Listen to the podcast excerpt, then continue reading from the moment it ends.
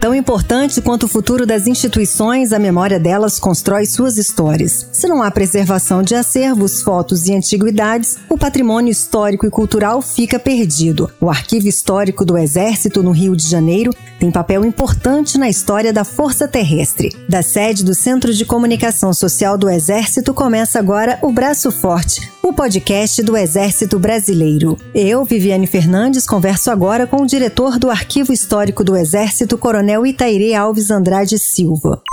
Braço Forte, o podcast do Exército Brasileiro. Coronel Andrade, é um prazer falar com o senhor. É um prazer é nosso em poder participar dessa atividade. Fala pra gente, Coronel, quando que o Arquivo Histórico do Exército foi criado e o que, que ele guarda hoje nesse arquivo? Qual é a sua importância para o Exército? Bom, o Arquivo Histórico do Exército, na verdade, como uma organização militar, ele foi criado em 1934. Porém, a sua origem é mais antiga, em 1808 quando da chegada da família real ao Brasil. Foi criado então o Real Arquivo Militar, que teve ali a finalidade de concentrar toda aquela documentação militar e de defesa do Brasil. Com isso, o Dom João VI ele cria o Real Arquivo Militar para atender à demanda da corte. E hoje o nosso arquivo ele tem um acervo muito rico e a importância para o Exército é guardar a memória da Força Terrestre, salvaguardando né, os interesses da administração militar, garantir os direitos do cidadão e apoiar as pesquisas na área de defesa e de história militar. Ainda nós temos outras funções, como é, preparar a cartilha de orientações básicas sobre a gestão dos arquivos e também o catálogo de destinação dos arquivos daquelas organizações militares que já foram extintas, né? Ou então que elas sofreram uma modificação no seu nome. Nós temos toda essa incumbência. É, e como é que é estruturado o arquivo histórico do Exército? Como é que a equipe do senhor trabalha? E se existe alguma modernização adquirida recentemente. Nós somos um quartel como outro qualquer, uma organização militar tradicional. Nós temos aquelas assessorias que fazem parte da nossa atividade meio e temos quatro divisões voltadas para a nossa atividade fim, que são a divisão de guarda do acervo, a divisão de difusão e acesso, a divisão da gestão documental e a divisão de processamento técnico. A nossa equipe ela é formada por profissionais de diversas áreas. Temos aqui pessoal da arquivologia, do magistério, na área de história, né, direito, técnicos em preservação de documentos, é, entre outros. É, o que nós temos aqui de mais moderno são os nossos arquivos deslizantes, onde realmente se encontra o nosso acervo. Então foram recentemente adquiridos esses arquivos deslizantes de última geração. Como é que funciona esse arquivo deslizante? Como é que a gente visualizaria esse arquivo? É um conjunto de metal, né, onde são várias prateleiras, eles deslizam sobre trilhos ao longo de uma sala que permitem a guarda de toda a documentação. Um arquivo como se fosse um arquivo público. Gira aquela manivela, um arquivo vai para um lado, vai para o outro, permitindo a passagem de uma pessoa num corredor para tomar contato ali com o acervo que fica ah, guardado sim. nesse local. Seriam aqueles armários, né, que a pessoa abre, aí o armário se desliza, a pessoa passa para acomodar o material e depois sai e fecha novamente. Isso, perfeitamente. Seria nesse Isso padrão, daí é o que né? tem de mais moderno hoje na área da arquivologia. E como é que é a sessão de preservação e como é que ela funciona? Arquivo nós temos a divisão de processamento técnico, que é responsável por toda a parte de preservação dos acervos. Ela vem realizando sempre, diariamente, um conjunto sempre de medidas e técnicas técnicas, né, é, de maneira multidisciplinar, que atua em cima desses acervos justamente com a finalidade de reduzir esses efeitos da degradação provocada ao longo do tempo. Essa divisão, ela também trata de uma série de outras atividades como orientações para as organizações militares, na confecção de manuais de boas práticas para higienização de documentos, treinamento de equipes na conservação de documentos, então, tudo isso, essa divisão, ela vem sempre elaborando essas normas, as melhores práticas para que as nossas organizações militares ao longo do Brasil todo consigam conservar os seus acervos. Com isso, essa divisão vem adquirindo excelentes resultados. Nós temos aqui, como exemplo, o acervo do Marechal Castelo Branco, que nós realizamos todo o processamento técnico para ECM, as próprias plantas arquitetônicas aqui do Palácio Duque de Caxias, que se encontram aqui sob a responsabilidade da base, os álbuns da campanha da Guerra da Tríplice Aliança e o acervo do Marechal Osório, alguma coisa que se encontra no segundo Regimento de Cavalaria de Guarda. Essa até seria a minha próxima pergunta, né? O que, que está disponível aí para o usuário? Então, além desses documentos históricos, o que mais o usuário pode encontrar aí no arquivo?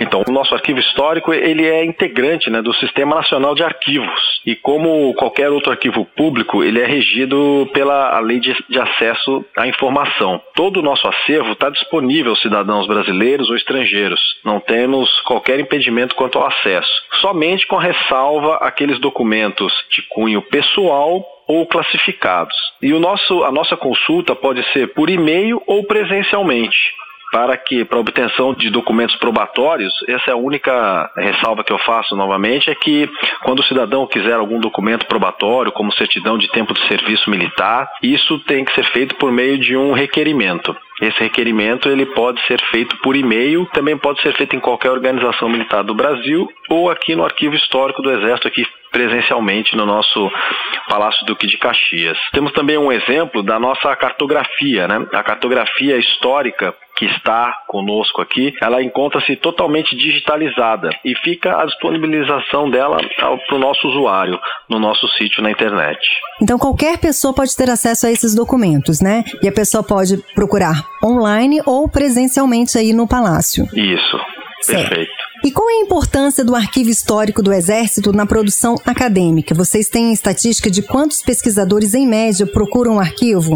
E quem são esses pesquisadores, se caso seja positiva a resposta do senhor? Então, a procura aqui é muito grande, do nosso acervo é muito conhecido. Então, são pesquisadores nacionais, estrangeiros. Durante todo o ano, nós temos aqui uma busca muito grande pelo nosso acervo. Até o mês de outubro, nós recebemos mais de 2.300 solicitações de acesso à documentação, informações. É, e o nosso público, principalmente, são alunos dos programas de pós-graduação e também de graduação, tanto de universidades estrangeiras e principalmente aqui das nossas universidades brasileiras.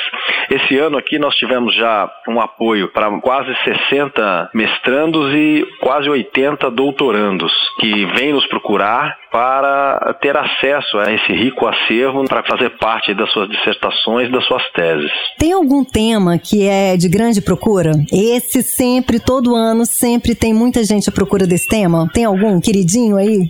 É, nós temos aqui muita procura sobre a Força Expedicionária, né? Segunda Guerra Mundial é um tema bastante procurado também. Guerra da Tríplice Aliança são temas bem procurados, são os que mais demandam aqui no nosso acervo. O Arquivo Histórico do Exército está no rol dos principais acervos do país.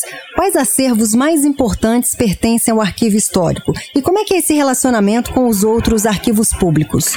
Nós somos um dos principais acervos aqui do nosso país. A riqueza do nosso acervo é muito grande. Nós temos aqui, como eu posso te dar um exemplo, a coleção dos códices do período colonial e imperial. Os códices é, é um compêndio de toda legislação, documentação, de ordens que eram dadas pelo príncipe regente ou até mesmo antes e que tudo isso foi escrito à mão. Então nós temos essa coleção rica desse material aqui. Nós temos também mapas, cartas, plantas de mais de 500 fortificações do Brasil e verdadeiras obras de arte. Muitas desse nosso material já estiveram expostos no MASP, São Paulo, aqui no Museu de Arte do Rio, no próprio Instituto Moreira Salles. E como exemplo, nós temos aí o mapa das Américas, que digamos que seria o mais antigo, original nós temos aqui de 1549. Uma prospectiva da cidade do Rio de Janeiro, né, que é vista a partir da Ilha das Cobras, aqui quem conhece o Rio, de 1760. Temos também aqui a coleção de ordens né, do Dia do Exército, desde 1857, as ordens da própria Guerra da Tríplice Aliança, dos boletins do Exército, os diários oficiais do Império, tudo isso encontra sob a nossa guarda. Além do que toda a, documentação da Força Expedicionária Brasileira é, encontra-se aqui conosco, os embarques, as ordens de operações, quem participou da guerra. Também temos com isso das revoltas federalistas, a revolta da Armada, Canudos. Então, toda essa documentação encontra-se sob a nossa guarda. E também, atualmente, todo o, o acervo que foi repatriado do Haiti toda a parte documental que, quando a missão terminou, está sob a nossa guarda aqui no, no arquivo.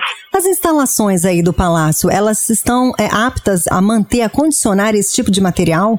sim, nós sempre estamos tratando do nosso acervo nas melhores condições. Temos equipamento para retirar a umidade, desse material. O nosso pessoal é bem treinado e, e com isso nós conseguimos ter aqui uma preservação muito boa do nosso acervo. O programa Memória do Mundo foi criado pela Unesco em 1992 com o objetivo de promover a preservação e a ampla difusão de acervos documentais de arquivos e bibliotecas que tenham relevância para a humanidade. Acervos da Guerra do Paraguai, da Força Expedicionária Brasileira e de Canudos, do Arquivo Histórico do Exército foram certificados como Memória do Mundo América América Latina e Brasil. O que, que significa isso para o arquivo? É uma grande responsabilidade receber uma nominação dessa, ainda mais da Unesco. Para nós foi um prêmio muito importante porque faz com que o arquivo preserve essa documentação que é considerada memória da humanidade. E nós temos a grata satisfação de saber que o acervo do Exército Brasileiro, que está sob a nossa guarda, desperta interesse nessa agência internacional que trata né,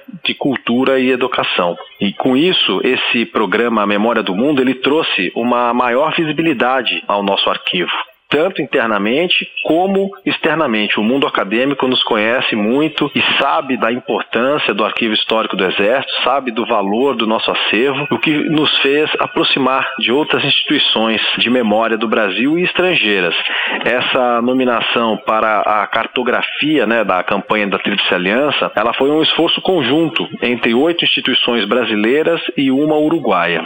Então, para aquelas pessoas que não escutam o nosso podcast, o senhor poderia acrescentar algo que eu não tenha perguntado sobre o arquivo, sobre o acervo aí do Arquivo Histórico do Exército? Eu quero dizer que nós estamos aqui à disposição de todos, sejam eles militares, civis, para aquelas pessoas que têm interesse e conhecer um pouco mais sobre a história do próprio Exército Brasileiro e a própria história do Brasil. Nós estamos aqui à disposição, seja presencialmente, seja por meios virtuais que realmente nos procurem e que será um prazer poder atender a todos. Coronel, foi um prazer falar com o senhor e parabéns aí pelo acervo, pelo trabalho desenvolvido aí por todos vocês. Muito obrigado, nós é que agradecemos essa oportunidade. Ok, um abração para o senhor, até a próxima. Chegamos ao final do Braço Forte. O Arquivo Histórico do Exército é também uma das instituições responsáveis pela preservação da memória do país. Como organização militar arquivista de referência, contribui para a pesquisa e a preservação do patrimônio histórico do Brasil. Braço Forte, o podcast do Exército Brasileiro, volta em breve com temas da Força Terrestre, das Forças Armadas e do Brasil. Acompanhe nas plataformas digitais e no site do Exército. Braço Forte, o podcast do Exército Brasileiro.